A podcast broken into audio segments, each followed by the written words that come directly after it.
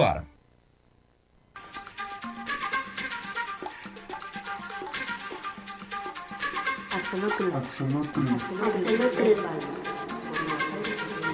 Axolotl Nerd Radio por Nuevos Aires FM 99.7.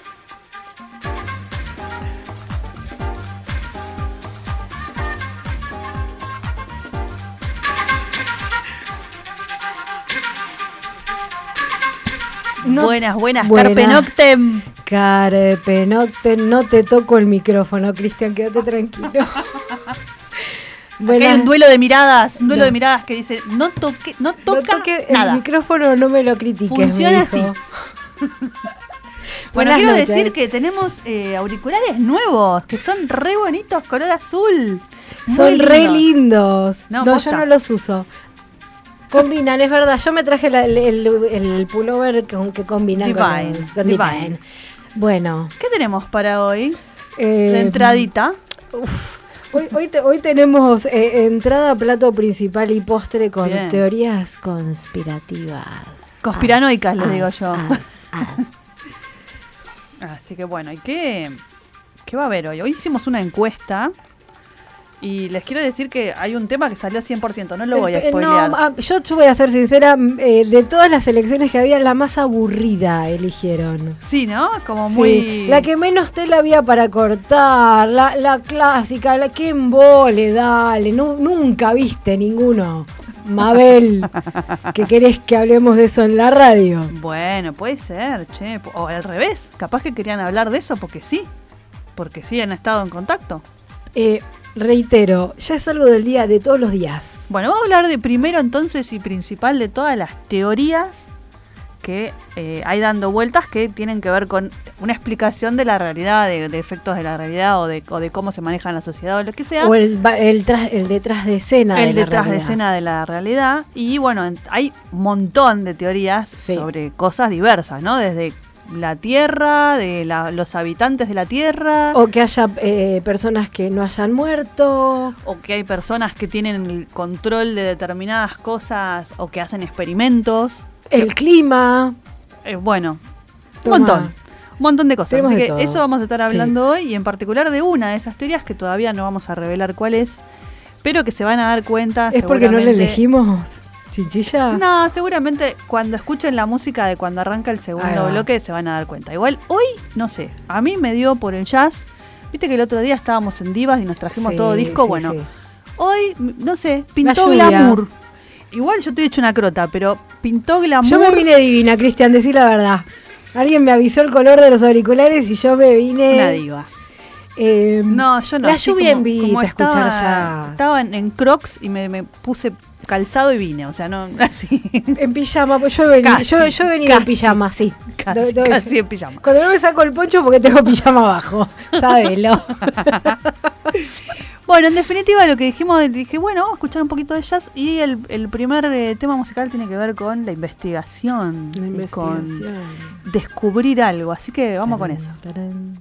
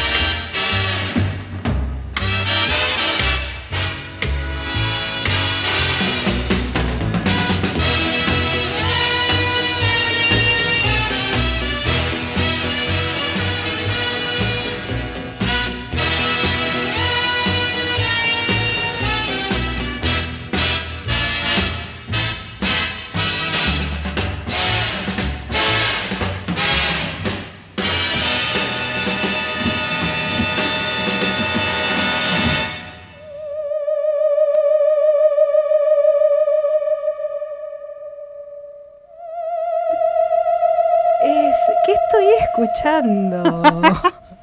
Nada, Cristian nos está consiguiendo unas perlitas ahí. Bueno, eh, vamos a hablar entonces primero de, de teorías conspirativas. Conspirativas. mi favorita, ¿cuál es mi favorita? Contame, ¿cuál, cuál es? ¿Cuál, cuál elegiste vos? Y yo elegí eh, el terraplanismo. ¿Qué? ¿Qué me haces señas? Me tengo que sacar los anteojos para verte en foco. ¿Qué me estás diciendo, Rubio? Y el tema. ¡Ay, el tema! Ay, me olvidé. Eh, estimadísimos, acabamos de escuchar. Claro, porque lo dije en la historia de Instagram y no lo dije en la radio. Acá Qué lo tenía que qué decir. va, qué va. Acabamos de escuchar A Shot in the Dark, un tiro en la oscuridad de Henry Mancini o Mancini. Mancini. Eh, ahora sí, perdón, perdón Rubio, discúlpeme. Eh, sepa usted disculpar. El multitasking no es lo mío. No, igual no es de nadie. El multitasking. Vos sí, mentira. nena, vos No, podés hacer 40 mentira. cosas a la vez. Es mentira, no. Uno presta. Me estoy dando cuenta ahora que uno puede hacer 40 cosas a la vez mal. o sea. Eso, eso está claro, eso sí, es eso así. sí, también ¿Qué la vamos a conozco. Bueno, mi entonces, teoría conspiranoica favorita es el terraplanismo. eh, vos estudiaste, porque mira que a mí me interesa, es, mira, me estoy acomodando en la silla. A mí me interesa este tema, ¿estudiaste? Yo eh, no estudié para hoy. Pero. ¿Por qué? Porque es un tema que lo vimos en la escuela con los pibes, que creo que lo comenté el otro día.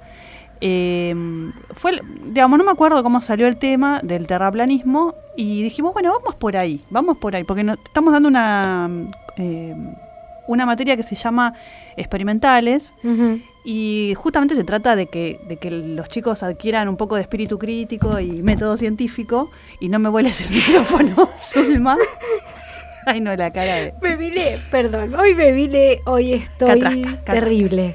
Eh, y bueno, entonces un poco cuando surgió la- el tema de- del terraplanismo fue hagamos experimentos caseros, hagamos experimentos donde podamos... eh, ¿Qué trabajaron con la medición de la, de la, de la gravedad? Eh, no, porque la gravedad eh, tiene una explicación en el terraplanismo, o sea, no cambia la gravedad Mm. en el terraplanismo. Lo que cambia es la forma de la Tierra y cómo, qué implica eso, ¿no? ¿Pero qué tipo de... eh, eh, a ver, siendo agrimensora, sabiendo un poquito de la teoría del tema, ¿qué tipo de experimentos podés hacer eh, concretos Mm. Eh, cuando en realidad vos empezás a percibir eh, La la, curvatura. la curvatura de la Tierra a, a una distancia... Bastante considerable. Entonces, ¿cómo, cómo, ¿qué tipo de... bueno, lo que hacemos es rebatir las teorías que explican el terraplanismo. Bien. ¿sí? Entonces, vos tenés la suposición de la Tierra palangana, le digo yo, ¿no? Porque si tú fuera plana, la- el agua se cae por los costados. Entonces, tenés la Tierra palangana. No es plano, es palangana. Es una palangana, ¿no? El borde tiene una inmensa este, columna de, de hielo. Hay terraplanistas que dicen que Australia no existe. O sea, ¿Cómo? ¿Por qué? porque ¿Qué- qué? no, porque está lejos. No entra en la palangana, es una palanganita más chiquita. O sea, el mapamundi es un está en el centro, el polo norte, todo el mapamundi está alrededor y la Antártida en realidad es todo un muro de hielo alrededor Ah, por de la palangana. dicen el muro. Estoy, estoy viendo TikToks que hablan del muro. Del muro de hielo. ¿A ese muro se refería? Claro, o sea, no hay un polo, hay un, muro, de hielo, ¿sí? Ah, tomá. Entonces, una de las explicaciones de la gravedad es que la Tierra está yendo muy rápido hacia arriba Ajá. y entonces todas las cosas se quedan pegadas en la Tierra. Y- No deberíamos estar aplastados entonces en no, no, horizontal. porque van a, a- a velocidad, o sea, en una aceleración, eh, digamos, este de- adecuada, digamos, Va. ¿no? O sea, iríamos lo que contradice, lo que contradice el- la teoría de la relatividad, por ejemplo, ¿no? Porque o sea, si uno iría cada vez más rápido, llega un momento que llegas a la velocidad de la luz, la pasas, o sea, Claro. o sea, si estás siempre acelerado, o sea, no ¿cuánto cuánto puedes mantener una aceleración? Bueno, constantemente, ¿qué tipo de cuerpo está constantemente acelerado? La Tierra tiene una velocidad constante. Eh, no, la Tierra está acelerada todo el tiempo. ¿Está cambiando el módulo de su velocidad? No, está bueno, sí, un poquito. Está cambiando la dirección de la velocidad. Ah, O bien. sea, está- Por eh, eso no, no, está yendo en línea recta. Una velocidad puede cambiar o porque sea más rápido o más lento o porque cambia la dirección. Cuando vos vas por una esquina Sí. Y doblás con el auto, aunque dobles a 40 kilómetros por hora todo el trayecto, estás cambiando la velocidad porque estás doblando hacia un costado. Y vas a sentir la aceleración para el costadete, te va a tirar contra la ventanilla. Exacto.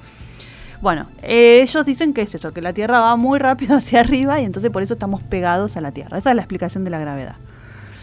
Eh, ¿Y bueno, hacia dónde dicen que va? Me interesa. hacia arriba. ¿Hacia dónde? ¿Qué nos atrae tan.? No, no, eh, bueno, escúchame. está- Uno explica la Tierra, no explica Ah, el no, universo. no, no hay un sistema. No hay- eh, o sea, Bueno, tenemos la eh, palangana que es la Tierra y no hay un sistema. No, Claro, es- más. sería así. En los cuerpos celestes que son posta son la Tierra, eh, perdón, la Luna y el Sol, que son más o menos del mismo tamaño. Y por lo no te rías, es una teoría que mucha gente cree. No, se me está, eso se cae a pedazos. No, no, no tenés- Entonces, bueno, para que eso ocurra, que no sé cómo es el día y la noche, ¿eh? guarda, eso no lo sé, no tengo muy en claro cómo es que se oculta el sol en algún momento. yo necesito saber cómo dicen los terraplanistas que se apaga. Es como, es como, ¿cómo Bueno. se llama la película esta? Como que el sol va dando vueltitas y de algún lado no se ve y bueno. Eh, entonces, una de las cosas que dicen es que como la Tierra, eh, que como la Luna y el Sol tienen más o menos el mismo tamaño, la, la estimación de dónde está la Luna es bastante eh, más cercana de lo que en realidad es. Entonces, hay una estimación, porque ellos hacen cuentas y todo, estimando, bueno, Ellos hacen cuenta, me encanta, me encantó. con la estimación de cómo sería la, la- electrónica, la cuestión. cuentitas hacen. No, digamos, a ver, eh, ellos siguen el principio de dudar de todo, ¿no? Entonces, eh, una, cosa de pienso luego existo, no creo nada de lo que me estás contando, lo voy a comprobar por mí mismo. Entonces hay experimentos que hago que comprueban que mi intuición es verdadera. O sea, siguen el método científico, Sí. pero sin confiar en nadie más que en ellos mismos. ¿Sí? O sea, si alguien hace un experimento, Mm. yo lo tengo que hacer, sí o sí, para entenderlo. Por ejemplo, si hay un astronauta que fue al- a la Luna sagitariano ese y planteo. sacó la foto de la Tierra, Sí. yo también tengo que ir a la Luna porque si no, no te creo. Bueno, ay, ¿Sí? bueno, pero yo pienso así, que soy terraplanista. Bueno, pero hay gente que empezó a hacer los experimentos para comprobar que la Tierra era plana y le dio esférica. O sea, que gastaron por ahí 10 mil dólares en hacer un coso que iba yendo cada vez más arriba con una cámara para ver que la Tierra no se curvaba y ven que se curvaba. O sea, y ahí es está muy divertido. Eh, y gastaron mucha plata, ¿eh? Y me imagino. Bueno, ¿cómo comprobamos entonces el tema de la distancia a la Luna? Eso fue lo que hicimos con los pibes en el colegio. A ver. Eh, hicimos básicamente una... ET me puso de música. Eh, está bien, está bien. Bueno, vale. lo que Ahí hicimos fue... Guido- Guido se caga de risa. Lo que hicimos fue, eh, primero, eh, comprobar a qué, o sea, con una especie de semejanza de triángulos, ¿no? Sí. Poner una moneda en una ventana y ver si esa moneda tapa la luna, hacer por semejanza de triángulos a qué distancia está la luna. Ah, ¿sí? Entonces vos pones el ojito apoyado, ponele en una mesa. Sí. Y te fijas a qué distancia está la moneda y qué angulito tenés hasta la moneda con tu ojo. O sea, es trigonometría. Es trigonometría pura, Es, trigonometría. es- es semejanza de triángulos. Y con eso estimás la distancia a la luna. Sí. Obviamente te da cualquier verdura, no te da algo muy aproximado porque lo estás midiendo a ojímetro con una regla así nomás. Sí. Eh, encima los pibes medían, por él, medían una moneda de un peso y te decían que mide un centímetro. No, chicos, mide por lo menos un centímetro y medio. Midan bien, porque si no les va a dar realmente cualquier cosa. ¿Qué, qué, qué edades estamos hablando? Y ¿Cuáles son las capacidades de esos alumnos? 14, o sea, Nulas. Se, dispersan muy fácil. Adolescencia. Entonces la propuesta era después poner esa moneda en la ventana una noche de luna llena, cubrir el- la luna con la moneda y hacer ese mismo experimento con la luna, a ver por semejanza de triángulos a qué distancia estaba. ¿Sí? O sea, primero lo hicimos en clase con una moneda y una pelota, una pelota tipo fútbol, Y, y- para ver la semejanza de la, o sea, la proporción entre la moneda y la pelota Sí. y la distancia entre el ojo y la moneda, el ojo y la pelota. ¿Sí? Esas ¿Cuál cosas era el son- rango de error con la pelota? eh, y daba bastante bien. ¿Sí? daba bastante ¿Más bien. menos metro o más menos centímetros? Eh, una onda del 5% daba. Ok. O sea, bastante bien. Bien. Con la luna no te va a dar el 5%, por ahí te da un 20%. Pero bueno, o está bárbaro. Más o menos le entramos un número. No, está bárbaro. O sea, eh, una vez que hicimos esto con la pelota, que costó bastante primero que lo hicieran, ¿no? Y Tuvimos tres horas de clase tratando de que no se Que dispersen no y lo hagan. con la pelota. Que entendieran lo que estaban haciendo, porque después entramos al aula a dibujar todo lo que estábamos haciendo. Porque una cosa es tomar las medidas y otra cosa es analizar las medidas. Que no salieron entendiendo qué iban a hacer. Es que imagínate eh, cuántos eran, eh, del orden de 70 pibes en un pasillo, porque son dos cursos. No. Entre pasillo donde estaba pegada la moneda contra las ventanas y el patio. Había pibes que preguntaban si la moneda era para ir a comprar algo para el recreo que estaban teniendo. Con una moneda Mabel. hoy no compras nada. No, Bueno, había pibes que se ponían a jugar con la pelota, eh, Zulma. Claro. Ay, bueno, ahí Bueno, tenés. una vez que logramos hacer algo, No. algunos pibes la reentendieron y yo dije, bueno, los que entendieron explíquenle a los que no entendieron. No, te odiaron. Es como el No, hermanito mayor que no. le piden que cuide al es que entienden mucho más cuando hay uno de ellos que entiende y le explica al resto porque Que hablan el mismo lenguaje. El mismo idioma. Y sí, el Natsat. Eh, entonces, bueno, eh, lo que hicimos fue traerlo al pizarrón y decir, bueno, esto que hicimos con la pelota y la moneda lo van a hacer ustedes con la moneda y la luna. Para ver la distancia de la luna y refutar una de las teorías del ¿Alguno lo terraplanismo.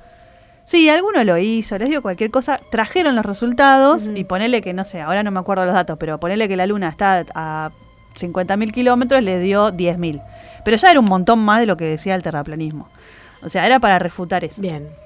Eh, y bueno, después nada, otras cosas, o sea, como ver todas las, las razones que esgrimían ellos y bueno, tratar de hacer experimentos o bien de buscar información que refutara eso. Así que bueno, eso respecto del terraplanismo. Me ¿no? encantó. Muy divertido fue hacer ese trabajo. Eh, pero hay otras teorías que son muy populares. Están, vos querés que primero, eh, yo te cuento que más allá de eh, estudiar, eh, leer las teorías actuales, Mm. a mí me pintó consultar sobre las teorías conspirativas de la antigüedad. Ay, a ver. No, ¿Eran pero todos primero- dioses? No, es un montón. Pero no querés que primero contemos las que son la- las que están corriendo ahora. Sí, dale, dale. Dale, A ver. acá, acá. Entonces tenemos, una de las primeras teorías es la del nuevo orden mundial, A ver. NOM. Ay, eso lo escuché en algún lado. Bueno, esta teoría sugiere que eh, hay un grupo secreto de élite que está conspirando para establecer un gobierno mundial único bajo su control. A menudo se asocia con la idea de un gobierno totalitario. Eh, los Illuminati. Bueno, esa es otra teoría. Ah. Esa es otra teoría, la de los Illuminati. Mira. Eh, En realidad no me parece tan descabellado. No, a mí tampoco. De hecho, eh, yo las En empecé y dije. mm, Son Bill Gates. Bueno, digamos que sea, sí son grandes empresarios. Sí. Eh, Gente sí, que ya no le por ahí importa. que, que no se ponen de acuerdo. O sea, son gente que simplemente quiere ganar dinero. No, No, no. es que no es por la guita. O, eh, Ah, por el control, decís vos. Es el juego de ajedrez que están jugando con el tablero más grande que tenemos. Claro. Bueno, Ese es el juego. sí. Sí, sos- bueno, soy de esa yo. Yo Bueno, creo que sí, sí. Yo, tam- yo también me estoy descubriendo conspiranoica. ¿Qué Sí, soy tal? bastante conspiranoica. Levante el dedo. Vos también. Sí, tenés, bueno, somos varios. ¿Qué más? A ver. Eh, bueno, tenés otra, otra. otra, otra. Eh, la teoría del 11 de septiembre. ah, esa. Que algunas personas sostienen que los ataques del 11 de septiembre eh, de 2001 en Estados Unidos a las Torres Gemelas fueron llevados a cabo Por permitidos por el gobierno de Estados Unidos co- para tener un pretexto para eh, invadir eh, mm, Irak. Irak. ¿Irak es? Sí. Por el petróleo. Em, yo vi todo un documental de eso hace unos años. Sí. Y el documental, la verdad, a mí me convenció.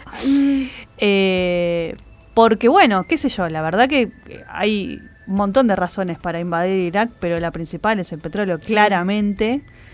Eh, y bueno, después de eso fue como que tenían la excusa perfecta, ¿no? Eh, pero bueno, eh, no sé hasta qué puntos se arriesgaría un gobierno a hacer algo tan atroz. Es que si vos te Porque- pones a porque no fue- analizar a ver, quiénes no fue estaban, quiénes habitaban esas torres, eh, No decís, fue son unas- solamente- son unas ratas y es re, eh, es re coherente. O sea, no fue solamente el ataque, a ver, a un, a un edificio donde murió mucha gente. Las dos torres gemelas eran el símbolo del establishment y del capitalismo y del dominio eh, de Estados Unidos. Eran muy simbólicas las dos torres. Eh, entonces, bueno, me, parece que como objetivo de un terrorismo sería como muy significativo, porque lo que se busca es, encontrar impacto, más allá del impacto de los aviones, ¿no? Impacto emocional. Pero a ver, a ver, em, todo, que, todo lo que te muestran, o sea, vimos en la tele el impacto del segundo, todo, el mundo lo vio en la tele. Todos estábamos sentados porque ya había impactado el primer avión y estábamos todos mirando el noticiero en vivo y en directo cuando impacta el segundo. Eso es tan hollywoodense y tan yankee que yo lo estaba mirando y decía, esto es una película, esto no es real. Y esa teoría conspirativa y esas películas que te lo venden, no hace falta que te lo vendan. Claro. Porque fue tan obvio. Chicos, y les salió bien porque hicieron lo que quisieron. Bueno, ¿y el alunizaje? El alunizaje, perdón. Bueno, el alunizaje es otro también. La teoría de la luna se argumenta que eh, el hombre no llegó a la luna en 1969, no es el día del amigo, ese día, sorry chicos. Eh, fue todo un montaje realizado por la NASA y el gobierno de Estados Unidos para ganar la carrera espacial contra la Unión Soviética. Eh, estos yankees las hacen todas al mejor estilo Hollywood, que en una en tele blanco y negro era fácil. Bueno, hay una película eh, que, hizo, que, que produjo, que estuvo colaborando un amigo mío, que habla de una mm, de un audio que se escuchaba cuando fue, o sea, cuando fue lo del alunizaje, estaba el mundo entero mirándolo por televisión. Igual que las torres. Bueno, había un audio circulando que era como apócrifo. Ajá. O sea, como que hubo una transmisión de radio que estuvieran transmitiendo otro alunizaje diferente. ok. Eh, y que obviamente eh, como que se encontró esa grabación, no sé cómo fue bien la cosa, pero hicieron una película no con la grabación en sí, sino con la investigación de dónde era esa grabación Ay, y de dónde salió. esa grabación. Le tengo que preguntar, este es un amigo que era un amigo de mi viejo y Mm. que se llama Armengol Torres y que está laburando, siempre está laburando en algo que tiene que ver con, con la NASA y con los viajes este, y con los satélites y con todo lo que Lo tiene que ver con queremos el acá espacio. contándonos cositas. Bueno, cuando venga a Argentina lo Ahí invitamos. va. Eh, pero bueno, eh, la película habla de eso, de que había como grabaciones apócrifas de lo que se mostró en la tele como el alunizaje. Eh, así que eh, me acabo de descubrir bastante Te, te- conspiranoica. te das cuenta diciendo, que nos tenemos que dar la mano porque estamos siendo, no, no son conspiranoicas. Bueno. de hecho, otra de las cosas que investigué, que después te voy a contar, es em, cuáles de todas esas teorías conspirativas Sí. tienen argumentos y fundamentos y en re- terminaron siendo realidades, verdades. Tengo una lista ¿Esa, ¿Esa las podemos dejar en suspenso para el próximo programa? de una. Porque nos tendríamos que ir a la tanda ahora, ¿no es cierto, Ta- Cristian? tanda, sí, vamos Tanda, a la tanda. tanda, tanda, tanda. Es la hora 21, 26 minutos. Estás escuchando Nuevos Aires FM 99.7. La radio en tu vida. Nuevos aires, respirar.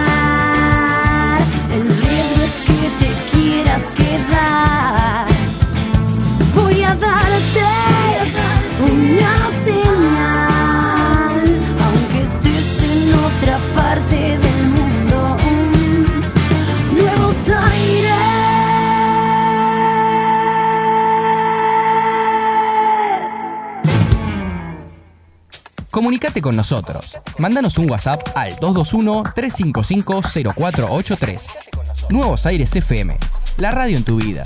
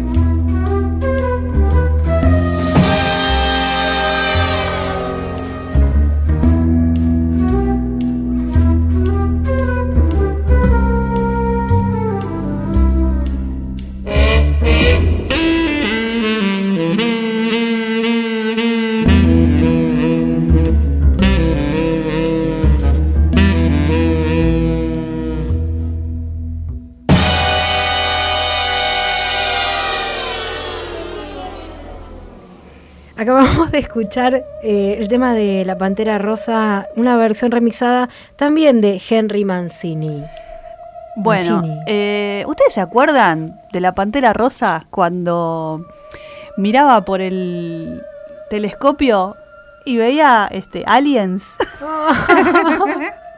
No, a mí, a mí las mejores el escenas... tipito que veía en, en- perdón, el- era el tipito que veía desde el observatorio y la Pantera Rosa le hacía títeres y el tipo pensaba que veía el aliens en, en la luna. Bueno, la teoría más votada fue de ovnis, ¿sí? Malísimo. Les voy a decir, salió con el 100%. No nos interesó, no le dimos el bolazo. 100% salió de los votos de ovnis. ¿Quién votó? ¿Vos votaste? Todos. Yo no voté. Todo el mundo se votó. Yo no voté. Es más, hasta por WhatsApp, que yo puse el estado, lo puse Esto es como los presidentes argentinos que nadie los vota y salen, me parece. No, no, no, fue, mo- fue mortal, fue mortal.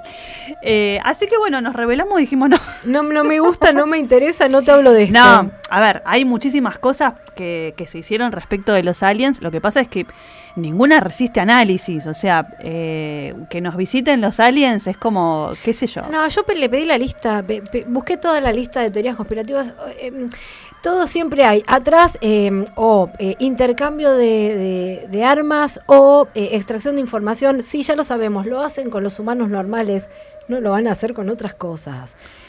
¿A qué te referís con eso? No entiendo. Todas las teorías conspirativas con respecto a que no se em, habla en los medios de que eh, Ah, como que hay un seres- ocultamiento. exacto, digamos, el- el- las teorías en- de los ovnis están eh, apoyadas en eso, en que existen, están, pero hay todo un encubrimiento porque hay un intercambio de información, intercambio de armas, eso. Ah, bueno, eh, de hecho, el- la famosa Área 51, Sí. que se supone que se creó un ovni, qué sé yo qué, en realidad lo que se dice es que es un lugar de experimentos del ejército estadounidense. O sea, es un área restringida, no porque haya ovnis, sino porque hay experimentos de armas Claro. que no, inter- que no se puede ni siquiera sobrevolar el espacio aéreo ni nada porque se supone que son secretos. Eh, así que nada, sí, es como que no resiste ningún análisis. Yo sé que hay un montón de gente que nos está escuchando que se está redesilusionando en esta parte. Pero sí, bueno, a ver, salvo que no- nos comenten alguna teoría conspirativa que sea interesante. Yo lo único que les puedo comentar ovnis. interesante es la- los lugares de mayor avistamiento de ovnis. ¿Sí? O sea, estadísticamente, ¿Has ¿dónde? visto, an- antes de hablar de, de- de experiencias de O3, Sí. eh, ¿vos has visto alguna vez? no, ah. yo no. Yo no, vos no. No, no. Yo sí. ¿Sí? Sí. Mira. ¿Y qué viste? Eh, no las formas que suelen eh, comentar, las luces y esas cosas, eran formas más orgánicas, iluminadas en el cielo. Pero eran, eran formas más, no, no tan... eh, Esferas la- o- Claro, la palangana de metálica con luces circulares. Eso no. Claro. Eran formas más orgánicas, más eh, de, de seres vivos. Parecían como medusas iluminadas. Y no estaba drogada, ¿eh? Aviso. Mira qué bien. No, a mí lo que me llama la atención es que los avistamientos y la descripción de tanto de los aliens como de los eh, ovnis en general, los objetos voladores no identificados, van cambiando con el tiempo. O sea, no se parecen unos a otros. Entonces es como que uno dice, bueno, que como que está de moda una estética y todo el mundo ve lo mismo. Bueno, pero ¿no? los, si los modelos de los autos cambian. los modelos de los aliens también. Claro, ¿por qué no? Bueno, los lugares con mayores avistamientos, es así estadísticamente, ¿no? Donde la gente dice que vio ovnis, Sí. son Área 51 en Nevada, eso. El Valle de Ufo en Brasil. el ¿sí? Eh, eh, bueno, lo mismo, objetos luminosos, bla, bla, bla. El Monte Adams en Washington. Ujú. Eh, Randleston Forest en Reino Unido. Y la Pampa Amarilla en Argentina. Es- ¿Dónde queda la pampa amarilla? No tengo idea, pero me llamó la atención que de todo, o sea, puso cinco lugares y entre ellos había uno de Argentina. Uno de dos. O, o me están verseando porque no sé. Pero bueno, la cuestión es que de todas estas cosas lo que sucede es que se dice que hay comisiones que investigan esto. Yo tengo una teoría acerca de los ovnis, A ver, que en realidad no es mía, es afanada de alguien más. a ver, desarrolle. Eh, ¿Usted cree en los, en los viajes en el tiempo, señora Zulma? Eh, eh, es, es interesante que lo traigas así. No creo en. No considero que el tiempo eh, sea algo a lo que destinos, no es lineal. Eh, creo que se pueden habitar diferentes tiempos. Bien, pero si vos quisieras visitarte a vos misma cuando eras niña, Sí, creo, ¿qué haces? lo hago. Dependiendo, no es el de la no, son- no es la película. No, Claro. no es la película de voy, viajo y me encuentro a mí misma. Hola, Jotita del pasado, yo soy tu Jota del futuro. Pero sí se entran con estados meditativos y haces el mismo intercambio de información que yo, que em, tengo la suerte de haber eh, escrito bitácoras de vida desde muy pequeña. em, tengo el recuerdo también fresco de eh, haber sido visitada. Bueno, eso mismo es lo que dice la teoría de los ovnis, que la gente del futuro visita a la gente de hoy. Y que lo visita en, digamos, vehículos que hoy no existen. ¿no? Va. Entonces, que bueno, que intentan ser discretos para no interrumpir las vidas del hoy. Eh, sí, es Eh, coherente. Nada, y me parece interesante Sí. como teoría porque si algún, en algún momento existe un vehículo para viajar, probablemente habría mucha gente que viajaría a visitar tiempos pretéritos, ¿verdad? Yo iría hacia el futuro siempre, pero bueno, hay gente que le gusta el Tan pasado. no puedes ser más acuariana. no, no lo es Yo de sé que nací antes de mi tiempo. No, naciste en el tiempo, pe- en Eh. el tiempo que tenías que nacer para tirar para adelante. Claro, ponele. Bueno, cuestión. Sí. Esa sería como una, una teoría. Si vamos a hablar de, de múltiples teorías y cosas, yo podría mencionar dentro de la ciencia ficción un montón, pero montón de películas de ciencia ficción que hablan de los ovnis. Eh, y no solamente de los ovnis, sino de invasiones extraterrestres, de visitas de extraterrestres. Pero en particular me quedo con tres películas. Hola, Anita. Ahí llegó Ani. Tres películas que Anita seguramente va a conocer. Eh, una es Contacto, que es de Ay, Carl qué Sagan. buena película. Carl Sagan fue, como creo que muchos de ustedes conocen, un científico muy importante, no porque se haya ganado Nobel y qué sé yo qué, sino porque fue un gran divulgador de la ciencia y un gran defensor del pensamiento crítico. Mm. Eh, y bueno, escribió esta novela que es ciencia ficción dura, o sea, es, es como que mm, es una visita muy particular. Léanla o vean la película que es maravillosa. Eh, y que bueno, básicamente lo que plantea es que al una vida extraterrestre, extrahumana, le da los planos de una máquina para viajar lejos en, en- la galaxia, digamos. Eh, y bueno, lo- todo lo que sucede con eso. Eh, es muy, digamos, eh, ¿cómo se puede decir? Está muy planteado realmente cómo se construiría, toda la prensa, o sea, realmente lo, lo que sería un impacto así de una de, de semejante contacto, ¿no? Por eso se llama contacto. La segunda película que me gusta un montón, que es un poco más reciente, se llama Arrival, que la tradujeron como La Llegada. Sí. Eh, y que bueno, es que en- simultáneamente en un montón de ciudades del mundo aparecen unos discos en la película. ¿Esa es la que te gusta? Amo esa película y el libro es aún mejor. ¿Cómo se llama la, la, la que te traducen, la que lee los en, en la pared de humo y La- va de- decodificando el idioma? El personaje. la película. La, la película se llama Arrival. ¿Es esa? La novela se llama La historia de tu vida. Ah, mira. Y la, lo particular es que menciona lo mismo que mencionás vos, que habla de un continuo del espacio-tiempo Sí. y, y la manera en que está narrada, tanto la película como la novela, Mm. la novela es un cuento largo en realidad, eh, habla en, en presente de cosas que ya sucedieron y de cosas que van a suceder. Entonces, a veces por momentos te confunde porque no sabes si las cosas ya sucedieron o no. Uno está acostumbrado al, al tiempo como que, bueno, pasó tal cosa y después va a pasar tal otra. Y el- el- la protagonista te habla de, de cosas como que están sucediendo ahora y que ya sucedieron o que, ya, o que van a pasar. Y como que tiene, gracias al lenguaje de esos alienígenas, Mm. una percepción total del tiempo. Vos sabés que cuando yo vi esa película, no leí el libro, eh, sentí tan coherente el planteo que, que no, no me... O sea, era algo que ya entendía. Bueno, esa película además, eh, no, obviamente el, el lenguaje del cine y el lenguaje de, de la literatura son muy distintos, Sí. entonces la película es maravillosa por lo que muestra, pero toma una parte nada más del cuento, porque todo lo que deja fuera es la parte de ciencia, o sea, está, o sea, de ciencia. Por un lado habla del lenguaje, a mí el lenguaje me encanta, todo lo que Mm. tenga que ver con el lenguaje me fascina. eh, y se dedica, la película se dedica a la parte del lenguaje, de cómo comunicarse con esos alienígenas Sí. y de esa visita que nunca se sabe para qué es, porque después se van. O sea, aparecen, tratan de comunicarse y se van. Eh, y en el medio hay un montón de malos entendidos. Eh, Y en la novela lo que muestra además es que una de las maneras de comunicarse, por eso aparece en la película un personaje que es físico, que está medio al cohete en la, en la película, pero en la novela es muy fundamental, que lo que hace el chabón es corroborar las leyes de la física, porque hay un lenguaje universal que es la física.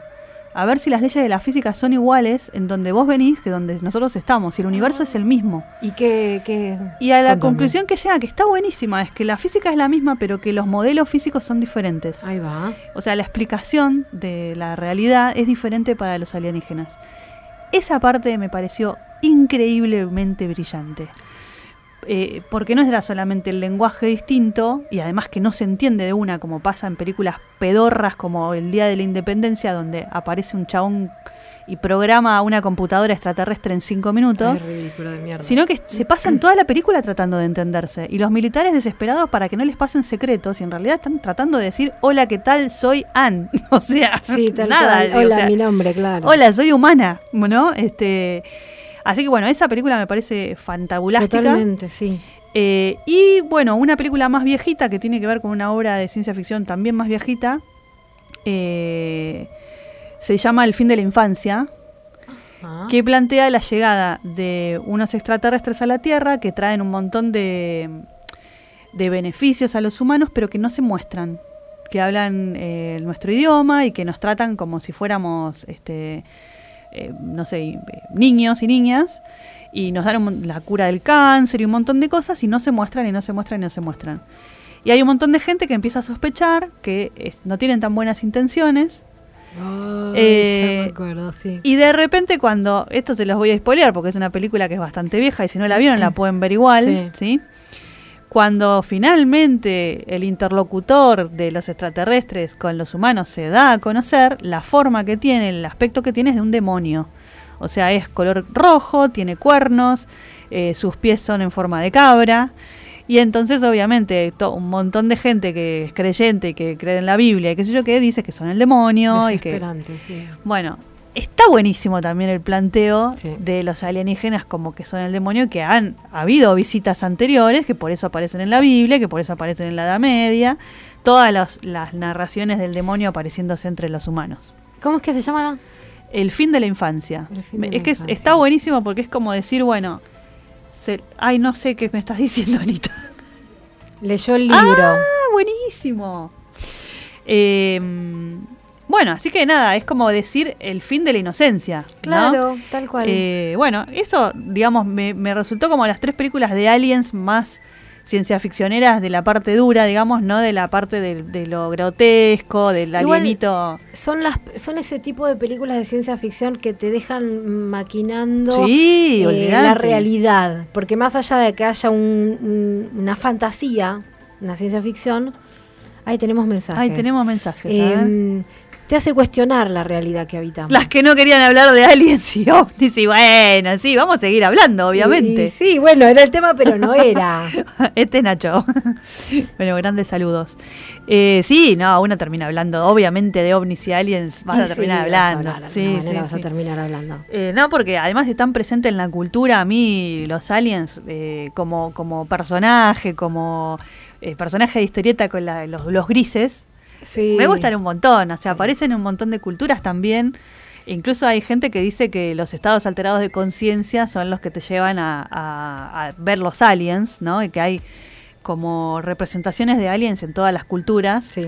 que en realidad eh, aparecen como personas con eh, poca nariz, con ojos grandes, eh, o sea, como que aparecen en todas las culturas esas, esas Esa mismas misma- representaciones. Exacto, la misma característica, como que vienen todos del mismo barrio. Eh, hay, digamos, dentro de lo que es el avistamiento de los ovnis, eh, varias cosas, eh, como, o sea, si son varias personas que corroboran la historia, es como que es más creíble y hay veces que las mismas personas cuentan las mismas cosas, ¿no? Sí. Entonces uno no sabe si es una cuestión cultural de que yo vi algo y lo reinterpreto, viste que los recuerdos cuando los revisitas los transformás. Sí. Bueno, no se, no se sabe si es una cuestión de revisitar el recuerdo y ir reconfigurándolo según la cultura. Entonces vos lo que escuchaste lo vas. Ah, sí, en realidad yo también vi eso. ¿No? Mm. Entonces lo vas como reconfigurando Sí, sí, sí. según. Lo vas reescribiendo. Lo vas reescribiendo, eso, lo que no, no, me, no me salía la palabra. Eh, y bueno, como que aparecen las mismas cosas, ¿no? Entonces, si vos viste a Flying Saucer, ¿no? La- una, un, ¿cómo ¿Un qué volador? Una sopera, una, un plato volador. Bueno, en, en los 60 se decían soperas, ¿no? Saucer. Eh, un plato volador, bueno, toda la gente que vea un objeto no identificado se va a parecer a eso porque es lo que está en la cultura. Hoy en día eh, se estilan más las luces, las luces en el cielo, Claro, sí. eh, los objetos que están lejos. Es como que hoy que se podría ver algo desde los satélites, no parece nada. No, caramba. Caramba, carambita. Caramba, caramba.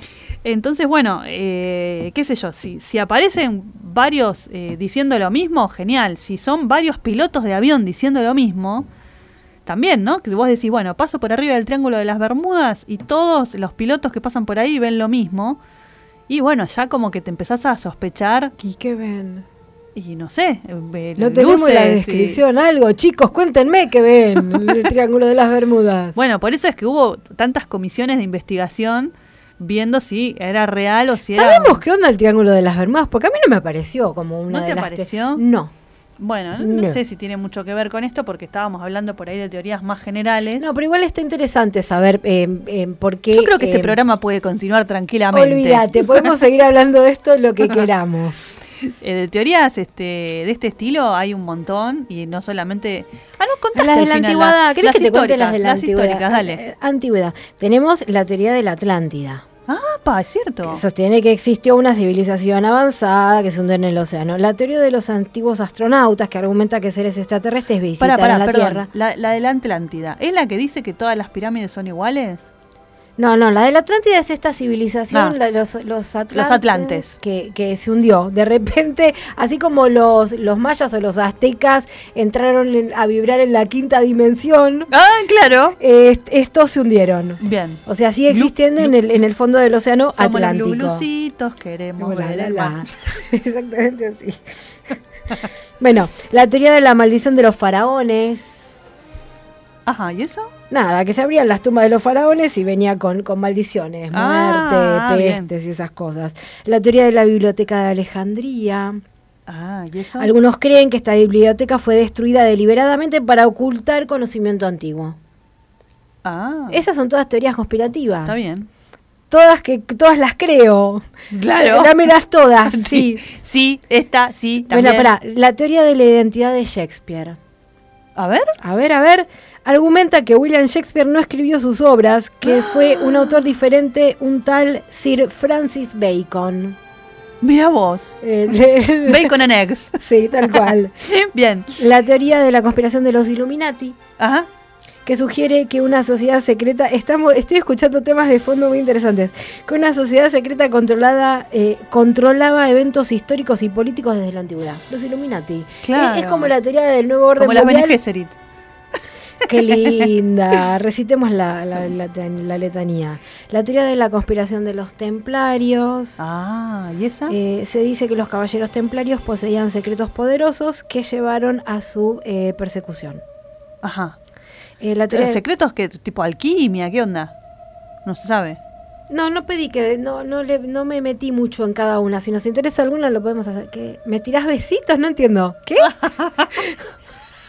Acá pasa Se algo. puso colorado, ¿qué sé, pasó? yo no sé. Pará, tengo más, tengo más. A ver. La del Santo Grial. Ah, ¿y eso? Son todas teorías conspirativas. ¿Pero qué pasa con el El, Santo eh, Grial? algunos creen que el Santo Grial es un objeto místico que está oculto deliberadamente hace siglos. ¿Pero para qué? O sea, conspiración, eh, conspirativa es que hay una conspiración haciendo algo para Porque es un objeto místico. Eh, Místico, si tiene tocas, poderes. es como eh, las piedritas del quinto elemento. Ah. Una cosa así. Bueno. Además de que, bueno, se hicieron estas películas tan divinas que yo te las recompro. las dos. Eh, a ver, ¿qué más? Tengo la de Tutankamón, que abrieron la tumba y se murieron todos. La- pero para mí la conspiración no es eso. Para mí una conspiración es cuando hay un montón de personas involucradas secretamente para conseguir algo. O sea, Tutankamón para mí no sería una teoría conspirativa, digamos. Sería un algo, un hecho misterioso, digamos. A Para mí una teoría- En realidad la teoría, lo que decía no era la de Tutankamón, era, era que si abrías las tumbas en Egipto, te modís. Te modís. Entonces esa es la teoría. La idea, obviamente, claramente mirándolo ahora, era querían evitar que se sigan afanando todo. Claro. A ver si de esta manera Ah, se bueno, dejan de joder. Claro, o sea, digamos, una- un rumor para que no, no haya Exacto, saqueos. exacto. Está bien, está bien, ahí puede ser. Eh, bueno, hay un montón. Bueno, las teorías de cómo se construyeron las pirámides, o sea, tenés un montón. Sí, Cristian dice todo que sí. Claro que sí. Vivimos. a- Yo tengo una lista de teorías conspirativas en la heladera que creo desde que nací, más o menos. Así Bueno, nomás. genial. Soy la conspiranoica número uno. Number one. La number one. La one soy. La carita, no, no, no. Sí. Bueno, vamos a un tema musical porque ya se nos está yendo el Dale. tiempo. Ya llegó Anita y en cualquier momento tenemos que dejar la Nos va a radio. patear afuera.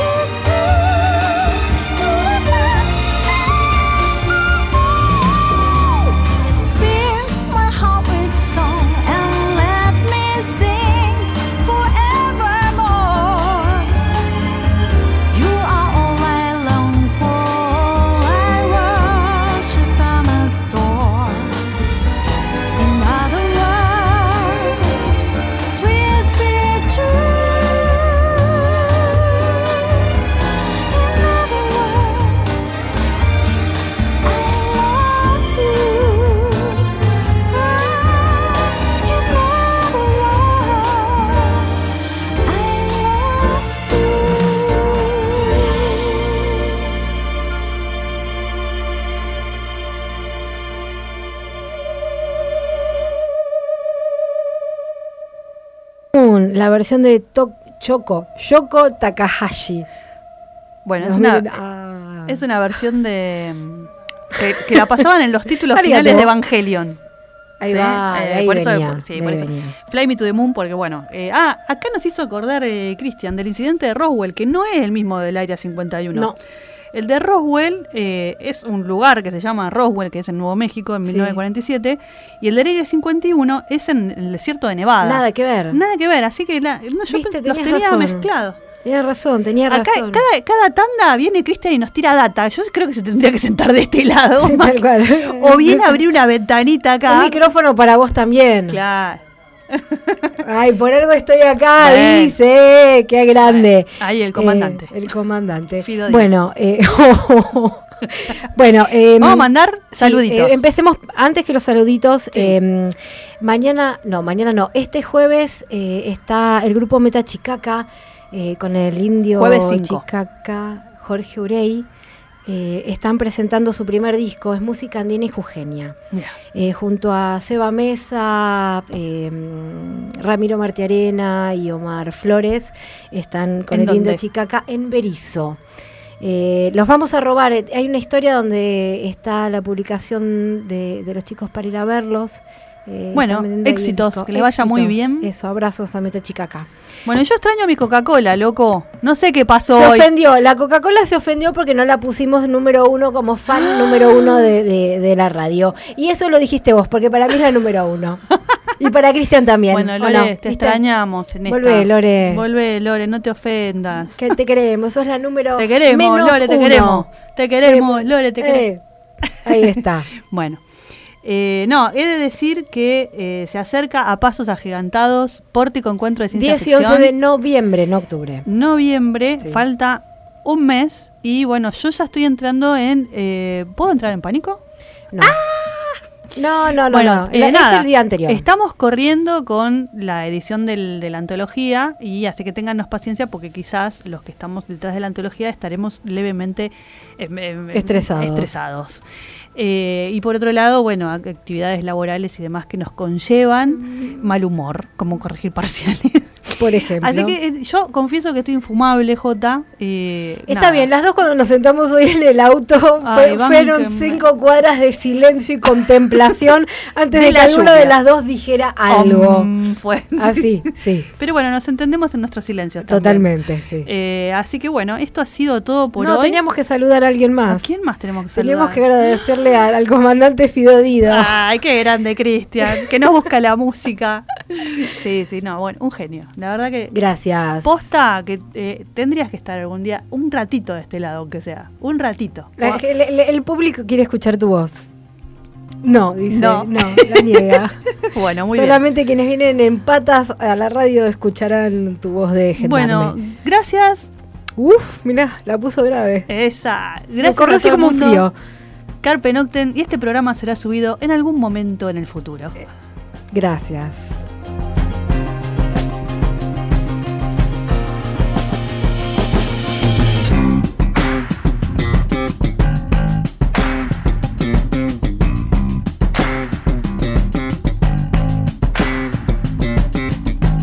I'm a